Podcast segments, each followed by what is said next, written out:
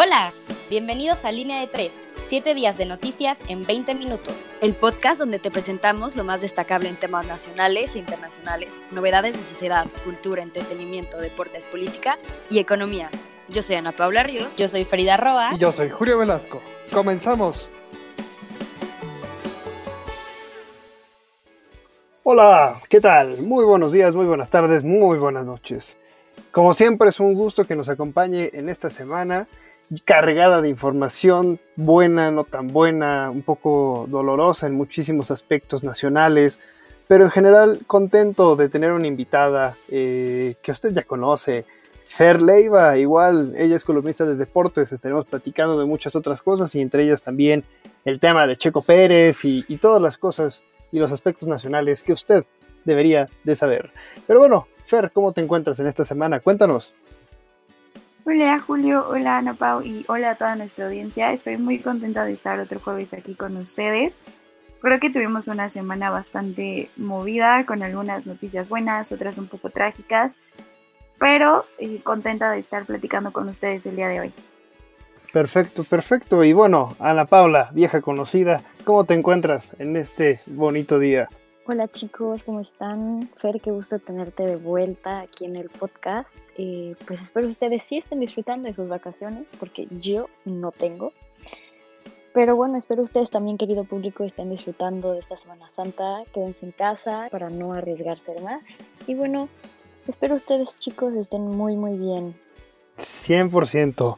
Y bueno, los invito de nuevo otra vez a que nos acompañen. Estaremos discutiendo temas de relevancia y empezaremos yo creo que con las noticias, con la noticia que sacudió esta semana el aspecto nacional y el baraje. Empezamos con los temas un poco más trágicos para nosotros. Ana Paula, comenzamos con la sección de sociedad y cultura. Cuéntanos. Claro chicos, pues les cuento pues esta semana la noticia como dices que más más sacudió a México pues fue eh, pues la muerte de, eh, de Victoria en Tulum eh, quien fue asfixiada por la policía pues el sábado 27 de marzo debido al, uso excesivo de fuerza y abuso de poder por parte de la policía. Victoria murió a causa del asfixio. Y bueno, ella era una mujer migrante, madre de dos niñas, que se le acusó de estar en estado de ebriedad. A consecuencia de esto, cuatro unidades policíacas, tres hombres y una mujer la tiraron al suelo y se escuchaban sus gritos diciendo que le faltaba el aire a causa de la rodilla del policía sobre su cuello. Y bueno, creo que esta noticia nos deja mucho de qué hablar, nos deja mucho qué opinar y también pues nos deja ver mucho las fallas del México misógino y racista en el que vivimos. Pero bueno, me gustaría continuar con la sección y después regresar a este tema que lo considero demasiado importante Cambiando un poco de tema, les cuento que pues el futuro de la moda ahora son los textiles inspirados en la naturaleza. Y bueno, la vanguardia al respecto ya se hace notar con el desarrollo de materiales veganos en diferentes puntos del globo terráqueo. Y les cuento que México sobresale en el mapa por su capacidad de innovación. En Zacatecas se cultiva una variedad de nopal orgánico resistente a las condiciones climáticas, con la cual se produce deserto, el cuero vegano que desde su lanzamiento en octubre de 2019 en Milán ha ganado terreno en el mundo de lujo. Actualmente este material es utilizado por alrededor de 3.000 firmas de diseño de modas en Asia, Europa, México, Norteamérica, Sudamérica, Australia y África. Podemos hablar de una innovación eh, completamente pues, globalizada por lo que vemos. Y bueno, regresando a, la Ciudad de México, pues les cuento que ya cuenta con su primer hotel burbuja. En el Parque Nacional de la Jusco alberga el Hotel Burbuja Alpino Bubble, recientemente inaugurado. Y bueno, el glamping ha ido ganando popularidad entre los amantes de la naturaleza, quienes también desean disfrutar sus estancias cómodas en medio de paisajes paradisíacos. Por ello, este primer hotel burbuja, ubicado al sur de la capital del país, brinda a sus clientes una estancia única cerca de la naturaleza. Y además es perfecto para darse una pequeña escapada y salir de la rutina. Y bueno, esto fue todo, una sección un poco breve en Sociedad y Cultura, pero me gustaría más que nada regresar eh, al tema sobre Victoria, ¿no? Y, un poco, pues, hacer conciencia que este tipo de actos también suceden en México, no solamente, pues, es algo que pasa en Estados Unidos con George Floyd, eh, creo que debemos de tener en cuenta que, que, pues son, que también es parte de la realidad del país. Y me pone un poco triste, creo que, creo que ha tenido un poco más de difusión, pero me pone muy triste ver cómo eh, pues estos últimos, eh, bueno, este episodio más que nada, digamos, no es tan popular como fue el asesinato de George Floyd. Y creo que es algo que nos deberíamos de poner a pensar como sociedad mexicana, ¿no? porque no, no es un trend, no es una moda, es la vida de alguien. No, y como lo dices, creo que es un tema bastante importante. México se, se caracteriza mucho por ser una sociedad muy malinchista. Y este caso tiene mucho que ver con la parte de brutalidad policíaca, con la parte misógina, también machista y racista que existe aquí en el país, ¿no? Hemos tenido muchísimos casos de brutalidad policíaca que se terminan convirtiendo en meme, pero mucho de eso tiene que ver por el color de piel o el lugar en donde se da. Entonces eso también es muy importante de destacar. Y también aquí creo que es importante mencionar que sí le hacemos mucho ruido en Estados Unidos porque es algo de lo que ya se viene hablando desde hace muchos años, pero hay que resaltar aquí que eh, la Comisión de Derechos Humanos del Estado de Quintana Roo dijo que México se encuentra en el tercer lugar en casos en contra de los derechos humanos sometidos por autoridades. Entonces creo que aquí es importante destacar eso y también mencionar que Victoria no nada más era una mujer, sino que estaba aquí en México en calidad de refugiada desde El Salvador. Entonces es un caso que engloba muchísimas otras cosas que solo brutalidad policíaca y clasismo. Y ya por último, nada más destacar el gran trabajo que han hecho las redes sociales y cómo el buen uso de las plataformas puede traer cambios ya que se informó que van a procesar a estos cuatro policías que sometieron a Victoria y además el quien estaba encargado de la fuerza policíaca de Quintana Roo, o bueno, más bien de esa comisaría de donde eran los cuatro policías, ya fue destituido del cargo para que también lo puedan procesar y ver qué tanto tuvo que ver con este caso. Entonces creo que es un momento importante de darnos cuenta que tenemos que hacer más ruido de lo que sucede en nuestro país, obvio no ignorar lo que sucede en el contexto mundial, pero empezar haciendo un cambio aquí en, en México. 100% Fer, creo que ahí es donde tenemos que empezar como sociedad a exigir más al Estado y sobre todo en algunas cosas es muy tibio y en otras como lo podemos ver exagera en cuanto al uso desmedido de la fuerza. Y bueno, hablando de temas nacionales y dejando de lado un poco este tema, permítame contarles y permítame entrar en la sección de lleno de nacional. Y empezamos con unas noticias un poco extrañas en materia de, medio ambiente y es precisamente el, fuerte viento en el Valle de México provoca una ola de contaminación. La, la, falta de lluvia y los fuertes vientos han provocado una intensa ola de contaminación ambiental en el Valle de México. Las rachas de viento que alcanzaron los 60 kilómetros por hora al mezclarse con el aire caliente del valle provocaron, eh, bueno, densas tolvaneras que, que, realmente son como tierra y polvo y todas esas cuestiones y bueno, al no poder eh, subir a la superficie, pues lo, hace, lo que hace es que se quedan aquí abajo y eso es lo que ha generado en, la mezcla con la contaminación. La autoridad ambiental de la capital declaró que la mala calidad del aire está considerada como extremadamente mala, entonces hay que seguir resguardándonos en casa y tener mucho cuidado con las actividades al medio bueno, al aire libre. Y bueno, en otras noticias le cuento también que López Obrador presenta una reforma petrolera para fortalecer a Pemex y facilitar la suspensión de permisos. El actual mandatario ha enviado este viernes a la Cámara de Diputados, el pasado viernes, un proyecto de reforma del sector petrolero que tiene como propósito central eh, fortalecer, bueno, fortalecer a la estatal de petróleos mexicanos, a Pemex, agilizar la suspensión de permisos y establecer un control más estricto del mercado. El objetivo es que las empresas este, productivas del Estado jueguen un papel más activo frente a la iniciativa privada. Nada más como un ligero recordatorio, Petróleos Mexicanos, Pemex acumula una deuda vertigosa de más de 110 mil millones de dólares. Y bueno, eh, agregando un poco a la noticia que también nos estábamos mencionando de, Victoria, pues los cuatro policías fueron suspendidos por el delito de feminicidio. Y bueno, la ONU condena el asesinato. Eh, realmente la, fiscalía indicó, la, fiscalía estatal en el caso de Victoria, indicó que de acuerdo a la necropsia la víctima presentaba una fractura en la parte superior de la columna vertebral. Wow, son temas muy fuertes y, bueno, no hay mucho que agregar a lo que, a lo que decía Ana Paula y Maffer, que creo que son temas sensibles que como sociedad tenemos que ir lidiando. Y bueno, dándole un poquito, esto, cambiando un poco de, de aire, también vamos a hablar de otro mexicano, pero este mexicano lo está, lo está rompiendo. Eh, Fer, cuéntanos la sección de deportes, ¿qué nos traes?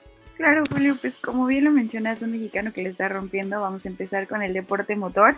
Y es que después de 163 días regresa la Fórmula 1 y después de que se hace el ajuste de calendario, pues inicia en Bahrein, el gran premio de la temporada.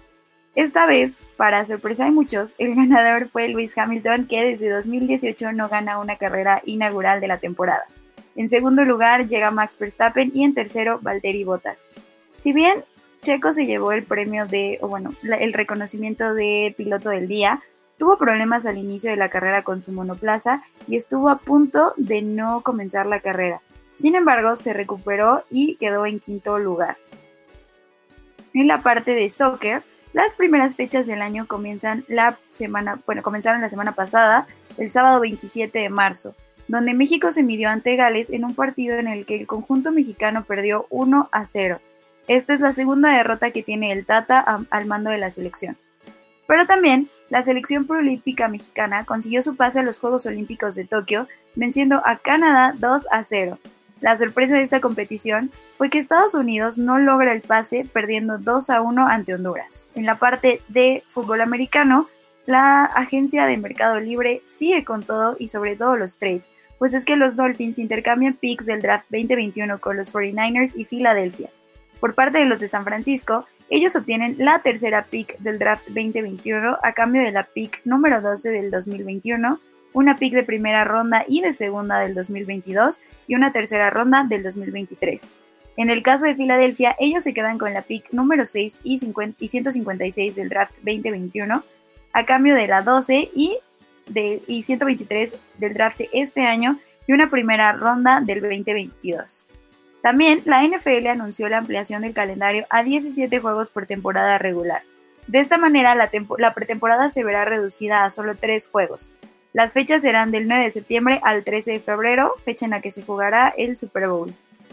En el deporte ráfaga, el Power Ranking de la semana número 15 quedó de esta manera. En primer lugar tenemos al Utah Jazz, la sorpresa de esta temporada, y sube 5 lugares de la semana pasada, con un récord de 34 victorias y solo 11 derrotas.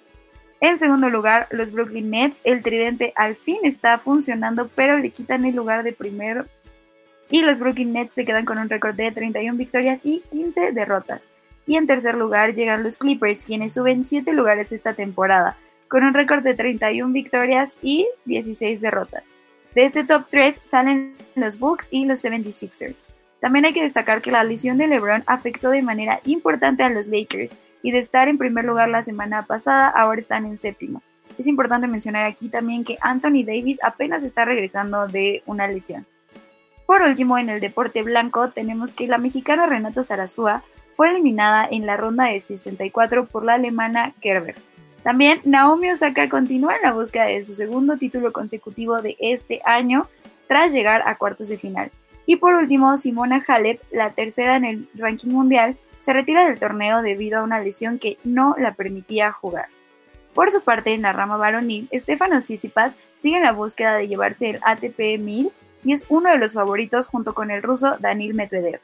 Diego Schwartzman, el argentino, permanece en la carrera para subir de posiciones en el ranking. Y el rey de los deportes al fin regresa, pues este primero de abril regresa con su formato regular de 162 juegos. El primer partido se llevará a cabo entre los Blue Jays y los New York Yankees y se espera que dependiendo del estadio, los equipos puedan recibir a los fanáticos que tanta falta les hicieron en la temporada 2020.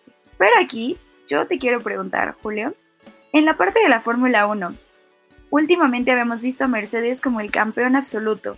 ¿Tú crees que esta temporada Red Bull sea un claro contendiente? Pues mira, Fer, es una pregunta muy interesante. Yo realmente considero que, el Checo Pérez tiene madera. Eh, hemos visto una hegemonía muy clara de, Mercedes en las últimas competiciones, yo diría que en el último par de años eh, particularmente. Sin embargo, bueno, vemos en la última carrera, por ejemplo, la, falla, la falla mecánica, eso hizo que realmente dejara muchas dudas en cuanto al equipo de, del Checo Pérez, ¿no? O sea, creo que es muy interesante analizar los puntos que se van a tomar, sobre todo en, pro del futuro. Eh, Checo Pérez tiene muy claras las metas en las entrevistas que se le hacen, su, opinión es muy clara. Yo vine a, Red Bull a ganar y, y, no le basta con estar en el podio, o sea, él quiere levantar el primer lugar, lo cual me parece muy ambicioso. y veremos, ¿no? O sea, no, no quiero ser igual este portador de malas noticias, sin embargo, creo que sí podría llegar a, ganar alguna competencia y lo cual sería muy bueno para el automovilismo mexicano en este caso. No sé cómo lo ves tú, Fer. Al igual que tú, creo que Checo Pérez es una apuesta segura y también el talento de Max Verstappen. Si bien este fin de semana tuvieron ahí una complicación, hay quienes dicen que la FIA abogó a favor de Mercedes, pero eh, pues al final eh, Verstappen se sale de los límites de la pista y es por eso que Lewis Hamilton gana la carrera. Pero es importante destacar aquí que al fin Red Bull trae una, un, monoplaza, perdón, que puede competir al nivel de Mercedes, que habíamos visto a través de los años muy fuerte. Tienen un gran motor y están probando una nueva tecnología de cambiadores de aceite y agua.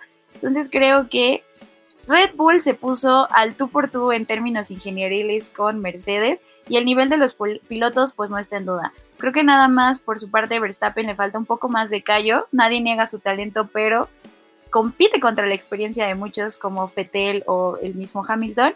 Y ahora que llega Checo, creo que también no solo puede ser un gran compañero, sino un gran mentor para, esta, eh, para este piloto tan joven. Y quién sabe, igual y lo podríamos ver esta temporada en primer lugar del circuito de pilotos. Sin duda alguna, vamos a ver qué es lo que acontece y veremos un cierre muy interesante. Y bueno, vámonos rápidamente con la sección igual de política y economía dándole un giro. Eh, les voy contando, señala la Profeco el aumento del 34% en gasolina, de acuerdo al monitoreo del precio de los combustibles, quién es quién, que publica la, la Profeco, fue identificado un aumento de más del 34% en lo que va del año en el precio de la gasolina. Así es, adiós a las promesas de campaña de Andrés Manuel que decía que no iba a haber gasolinazo, pues bueno, aquí está el 34% de aumento. En el mismo reporte, eh, la Procuraduría señaló que Reco, Chevron y Arco son las gasolineras que tienen los precios más altos, mientras que los más baratos son Orson, ExxonMobil y G500. Ahí le eche un ojo usted al consumidor y para que tampoco se quede pobre al momento de llenar su tanque. Y en otras noticias también le cuento que el Consejo Nacional, eh, bueno, perdón, una disculpa, el Consejo de Seguridad de las Naciones Unidas se reunirá eh, por represión en Myanmar, como se los venía contando en otras secciones Ana Paula. Eh, tras el bloqueo de una iniciativa de sanciones por China y Rusia, el resultado de las protestas y el abuso que dejó a más de 100 personas muertas en Myanmar, el Consejo de Seguridad de las Naciones Unidas va a reunirse en torno a la exposición sobre la situación a cargo de Christine eh, eh, la enviada de la ONU.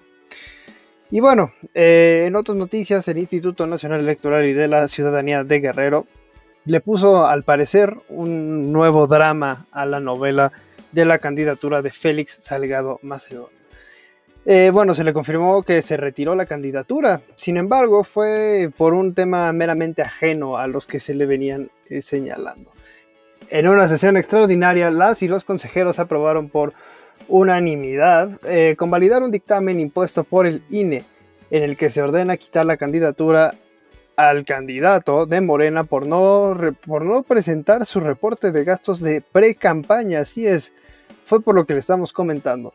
Y en otras noticias también acusan a Ciro Murayama y a Lorenzo Córdoba de traidores a la democracia. El presidente de Morena, Mario Delgado, y el diputado Fernández Donoña han lanzado acusaciones contra los consejeros del Instituto Nacional Electoral. De acuerdo con las acusaciones, los consejeros eh, son partidarios de la oposición y retiraron de forma injusta la candidatura de Félix Salgado Macedonio. El diputado del Partido del Trabajo incluso sugirió a la Cámara de Diputados destituirlo de forma inmediata para evitar más eh, injusticias en su contra. Así es, entonces veremos en qué acaba también esta novela de Félix Salgado Macedonio. Sin embargo, ahora mismo, por lo pronto, gracias al organismo autónomo, se pudo realmente tomar una postura más coherente. Y bueno, para cerrar esta sección, para cerrar este episodio, Ana Paula, ¿te parece si nos mandas directamente a la sección internacional? Cuéntanos. Y bueno, hablando justamente de, recordando un poco lo que estábamos hablando hace unas secciones, eh, comienza el juicio por la muerte de George Floyd. Y bueno, después de la muerte del afroamericano en manos de la policía en Minneapolis el 25 de mayo del año pasado, este lunes comenzó la vista oral en el juicio contra la ex policía Derek Chauvin. Se encuentra hasta 40 años de prisión si es declarado culpable de asesinato en segundo grado por la muerte de Floyd, un hecho que desató protestas contra el racismo en todo el mundo. Mientras tanto, el ayuntamiento de Minneapolis se ha comprometido a indemnizar a su familia con 27 millones de dólares. Y bueno, en otras noticias, ahora en Europa les cuento que Igor Motovic, Matovic, perdón, primer ministro eslovaco, renuncia tras adquirir 2 millones de dosis de la vacuna rusa Sputnik 5, sin consultar a sus socios de coalición ni a las autoridades sanitarias.